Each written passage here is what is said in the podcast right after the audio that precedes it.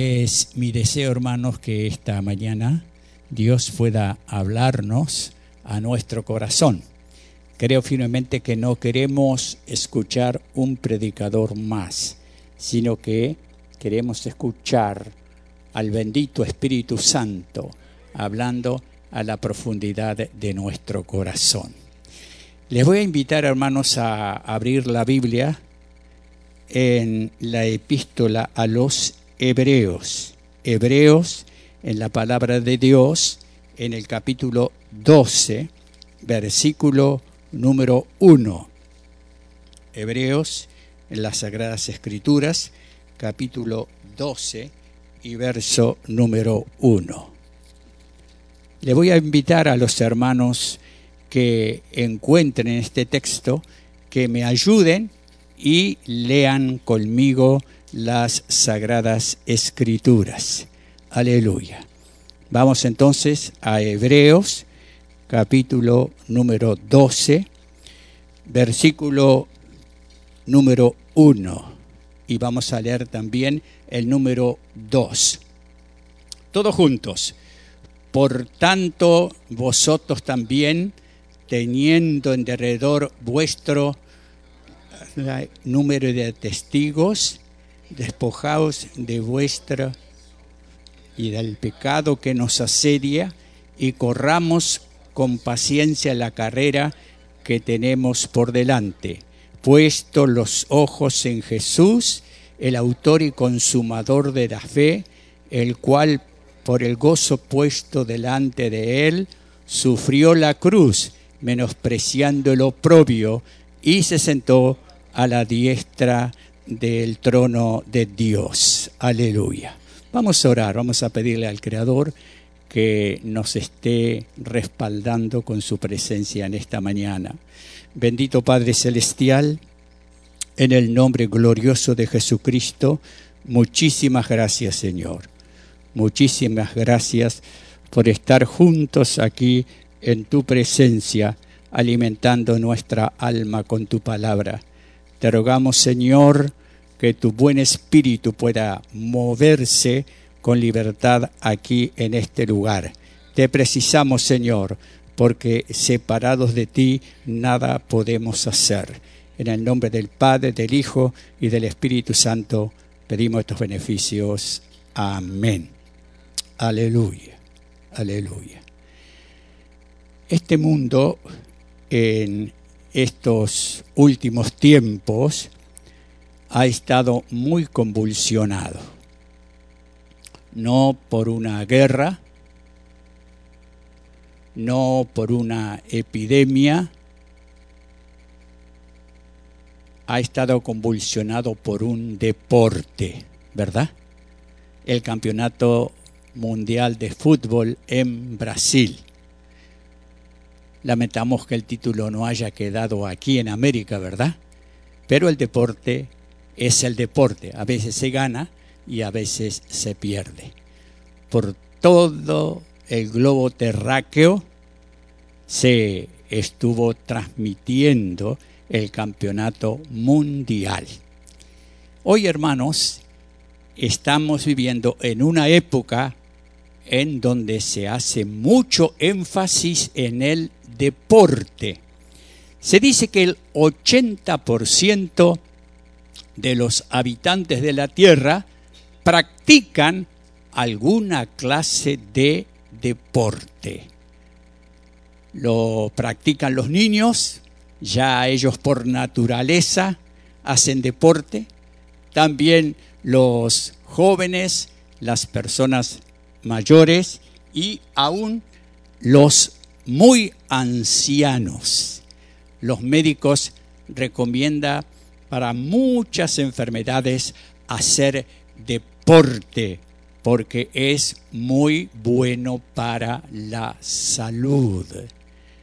Estuve leyendo que en México se organizó una carrera de personas de tercera edad, una maratón. Y una mujer, una viejita, de 82 años ganó la maratón. Cientos participaron de la carrera pero ella tenía un entrenamiento constante porque vendía diarios, vendía periódicos, lo que allá en nuestras tierras se llama canillita. Era una canillita. Y como todos los días corría, iba de un lado para otro, entonces tenía un entrenamiento especial y pudo ganar la carrera.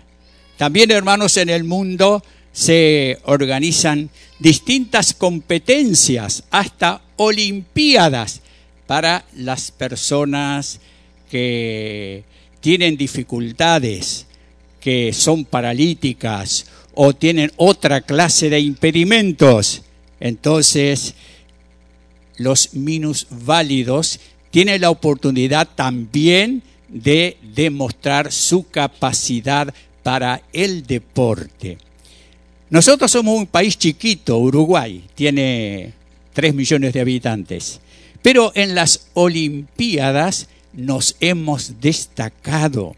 Varios atletas uruguayos han ganado medallas de oro en las Olimpiadas. Los normales no ganan nada pero aquellos que tienen alguna dificultad física han podido traer algunos trofeos para nuestro país. La Biblia habla de deportes. El apóstol Pablo parece que tenía cierto afecto por los deportes. Yo estuve en la ciudad de Efeso, en un estadio en el cual se afirma que allí estuvo el apóstol Pablo. Pablo era una persona que sin duda que le gustaban los ejercicios físicos y por eso en algunas epístolas él nos habla de algunos deportes, nos habla de una carrera de a pie, nos habla de lucha, nos habla de boxeo. Y él dice, bueno, el ejercicio corporal para poco aprovecha, pero para algo aprovecha. Y es muy importante, hermanos, que nosotros podamos tener en cuenta un deporte que es sumamente popular, que todos nosotros practicamos desde niños, ¿verdad? La carrera de a pie. ¿Quién de nosotros cuando niño no corrió alguna carrerita por ahí? Con nuestros hermanos, con nuestros compañeros de estudio, con nuestros vecinos. Corríamos carrera y corríamos para ganar, porque cuando corremos una carrera casi todos estamos impulsados con el deseo, el anhelo de salir primero. Pues aquí en Hebreos capítulo número 12, el apóstol Pablo nos habla de un deporte que es muy común, que ya mencionamos, el deporte de las carreras. Todos nosotros estamos involucrados en la más importante carrera que estamos corriendo, que es la carrera cristiana. Todos estamos corriendo esta carrera. Y esta carrera cristiana, hermanos, es diferente a las normales, porque en la carrera normal, solamente hay un ganador que se esfuerza, que lucha, que suda para ganar primero, para llegar primero, porque él tiene esa ambición de poder conquistar el trofeo. Pues en la carrera espiritual en la cual todos nosotros estamos involucrados, existen muchos ganadores. En una carrera pedestre gana solo uno, pero en esta carrera en la cual todos nosotros estamos participando, todos, absolutamente todos, podemos ser ganadores. Y es muy importante que nosotros podamos poner en primer lugar la carrera cristiana, esta carrera que estamos corriendo desde que aceptamos a nuestro Señor Jesucristo como Salvador personal. Hay que correr bien esta carrera, porque no todos llegan a la meta, no todos llegan a obtener el premio. hay que cumplir ciertas condiciones fundamentales para poder correr con éxito. Todos nosotros somos atletas, todos estamos corriendo, todos estamos mirando un futuro, una meta. Todos queremos llegar victoriosos al reino de los cielos. Y hay ciertas características especiales que tú y yo, como atletas de nuestro Señor Jesucristo, tenemos que tener si deseamos llegar victoriosos a la meta final. En primer lugar, el atleta cristiano tiene que entrenarse para ganar. Todo atleta que aspira llegar primero a la meta tiene que prepararse. La preparación es fundamental, no solamente en la carrera, sino en todo deporte en el fútbol, en el voleibol, en el básquetbol, en la natación, en toda clase de ejercicio físico que tiene como fin ganar un premio, es necesario entrenarse y a veces se entrena varias horas. Por ejemplo, en el fútbol hay atletas que entrenan a doble horario, de mañana y de tarde, porque su deseo es poder conquistar el triunfo. Ellos quieren ser ganadores y por eso con mucha preocupación, con mucho tesón, con mucho ahínco, eh, tratan de todos los días prepararse y prepararse y prepararse porque su aspiración es poder llegar a ganar una medalla. Pues para entrar allá en el reino de los cielos, en aquel paraíso magnífico que Dios ha preparado para nosotros, es necesario que nosotros nos entrenemos con dedicación, con esfuerzo, con sacrificio, porque no todos van a poder entrar en el cielo. La Biblia dice que ninguna cosa común o inmunda va a poder entrar en el reino de los cielos. Para entrar en el reino de los cielos tenemos que prepararnos con dedicación. Hebreos 12:14 dice, seguid la paz con todos y la santidad sin la cual nadie verá al Señor. Para poder entrar en las mansiones celestiales tenemos que caminar en santidad, en pureza, en justicia, en rectitud, en obediencia. Nos, dice el Señor, sed santos porque yo soy santo. Desde el momento que nos convertimos, hermanos, tenemos que apartarnos totalmente del pecado para vivir una vida pura, recta y obediente delante del Señor. Tenemos que prepararnos. En la palabra de Dios nos dice en Amos 4:12, prepárate para venir al encuentro de tu Dios. Y en Filipenses 2:12 la palabra declara que ¿Cómo escaparemos nosotros si descuidamos la salvación? Es necesario prepararnos para entrar en la vida eterna. Jesús dijo, buscad primeramente el reino de Dios y su justicia, y todas las cosas serán añadidas. ¿Qué hacemos nosotros generalmente los mortales?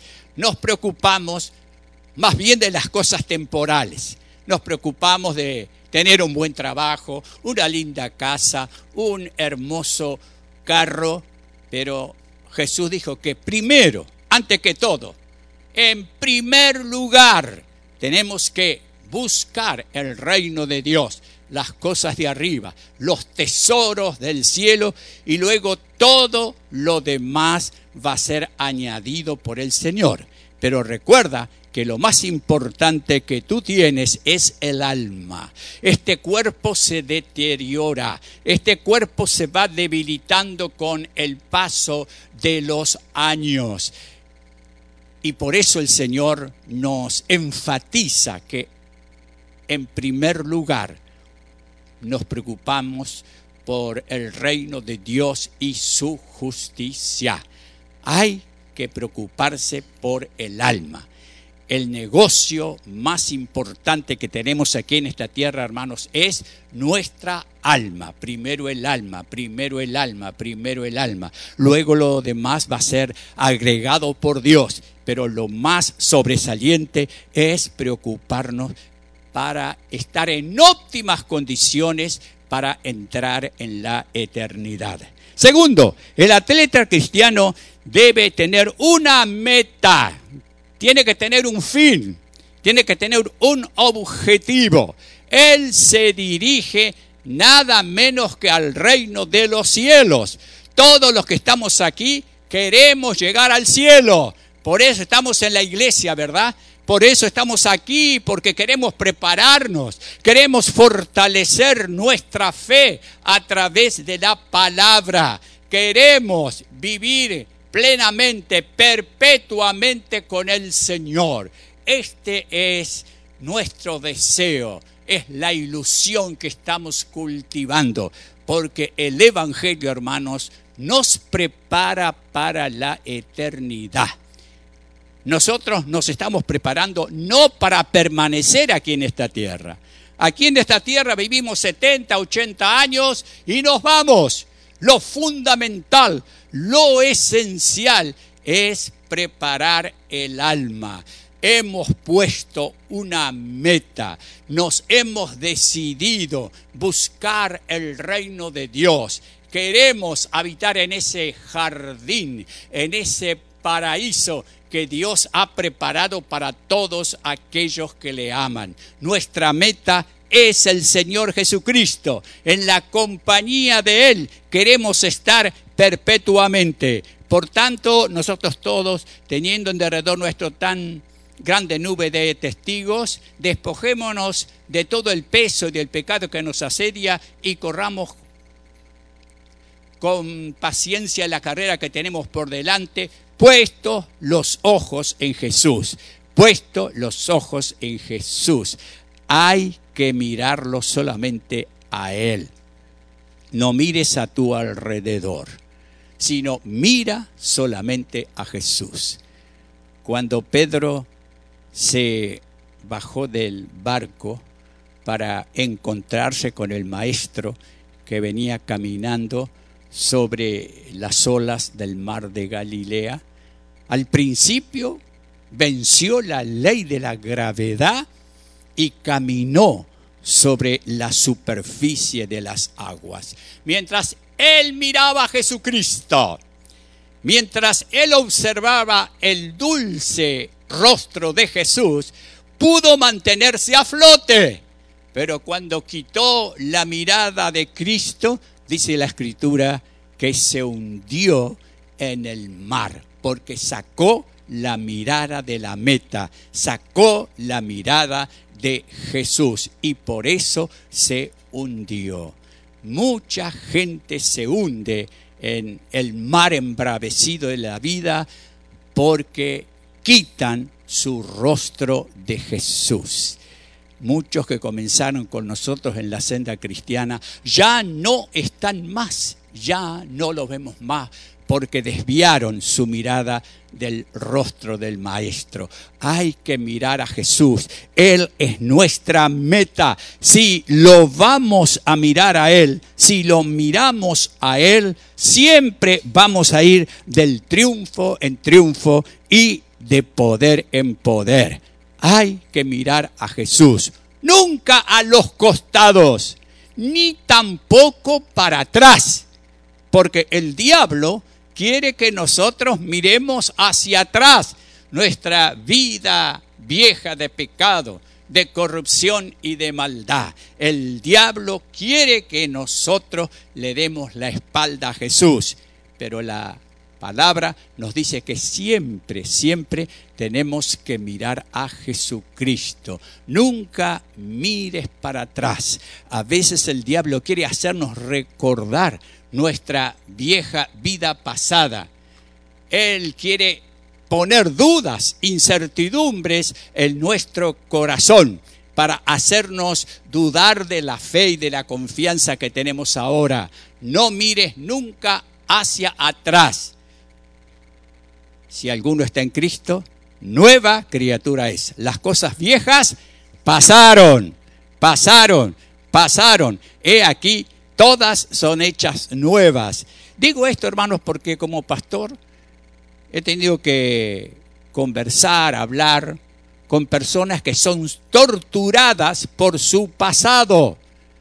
Hasta dudan de que la gracia de Dios les haya limpiado todos los pecados. Pero la escritura dice que el Señor perdona, perdona, limpia el pecado y arroja nuestras iniquidades a la profundidad del mar. Aunque tú mucho hayas pecado, recuerda que la sangre de Jesucristo tiene autoridad para limpiar toda clase de pecados. Ya no debes torturar tu mente, tus pensamientos con las fechorías que hiciste sin conocer a Cristo, sino que ahora que el Señor te perdonó, te limpió, ahora eres libre completamente. Y hay que mirar siempre adelante, adelante, adelante, adelante.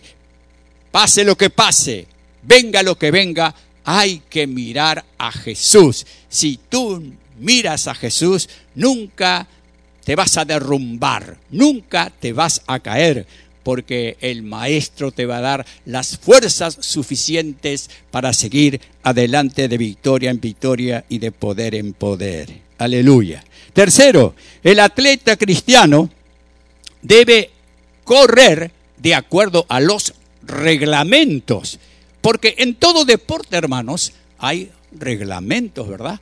El básquetbol se juega especialmente con las manos. El jugador de básquetbol no puede patear el balón, sino que tiene que usar solamente las manos. En el fútbol también.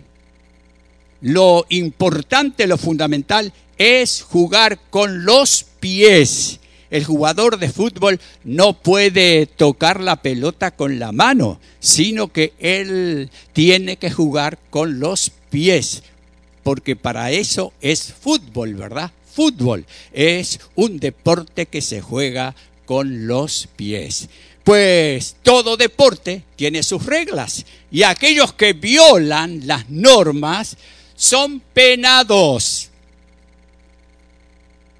son castigados por no actuar de acuerdo a las leyes establecidas.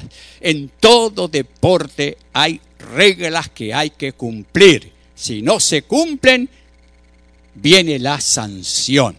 Yo me acuerdo que hace unos años en Australia se llevaron a cabo las Olimpiadas y un atleta canadiense llamado Ben Johnson, ganó la medalla de los 100 metros con un tiempo de menos de 10 segundos. Entonces los canadienses estaban muy contentos porque tenían el atleta más veloz del mundo. Pero después de la competencia le hicieron un examen de sangre y dio positivo, dio que él había usado drogas para poder correr mejor la carrera. Y qué vergüenza, lo despojaron de la medalla de oro. Las autoridades de las Olimpiadas le quitaron la medalla por haber usado drogas para poder correr mejor. Y Ben Johnson quedó muy triste, muy amargado, porque perdió la medalla por no cumplir con los reglamentos. Cuando se llevó aquí a cabo aquí en Estados Unidos el campeonato mundial, por allá por 1984, por ahí, o, o 90, eh, un jugador argentino, uno de los mejores del mundo, eh, que se conoce con el nombre de, de Maradona, él tenía el gran deseo de que Argentina saliera campeona del mundo. Y en una de las rutinas le hicieron un examen de sangre durante el campeonato. Argentina tenía la gran ilusión de ganar nuevamente el campeonato. Resulta que a Maradona se le descubrió que no solamente había usado una droga para mejorar su actuación, sino un verdadero cóctel, varias drogas en común. Y lamentablemente eso como que desanimó al equipo, porque Argentina tenía un excelente equipo para salir campeón, pero la sanción sobre, sobre Maradona eh, trajo como consecuencia el desánimo, el desaliento del equipo y no triunfaron, no pudieron salir ganando porque un jugador había actuado en contra los reglamentos. En este último campeonato mundial en Brasil había un jugador que tenía un espíritu de vampiro. Lamentablemente era un uruguayo, el mejor jugador de Uruguay, Suárez. Y él, sin tener ningún motivo, porque Uruguay iba ganando, sin tener ningún motivo, mordió a un jugador de Italia, acá en el hombro. Y lo echaron enseguida. No solamente que lo penaron por varios partidos, por cuatro meses, sino que también lo expulsaron del lugar. Y ahora está suplicando, llorando, para que le acorten la pena pero él actuó en contra de los reglamentos y no solamente en el campeonato de Brasil, sino que allá en Inglaterra y en otros lados mordió otros jugadores. Actuó en contra los reglamentos. Hermanos, nosotros los que estamos en la carrera cristiana también tenemos un reglamento que cumplir, ¿verdad? ¿Cuál es el reglamento que tenemos que cumplir? Pues la Biblia, la palabra de Dios. Nosotros si queremos correr con éxito la carrera, necesitamos encauzar nuestra vida de acuerdo a los santos mandamientos del Señor. Hay diez mandamientos esenciales, pero hay muchos otros consejos que la Biblia nos da para que podamos correr mejor la carrera cristiana. Es necesario correr de acuerdo a las normas, a los estatutos, a los reglamentos que el Señor nos ha puesto aquí en su palabra. Sí,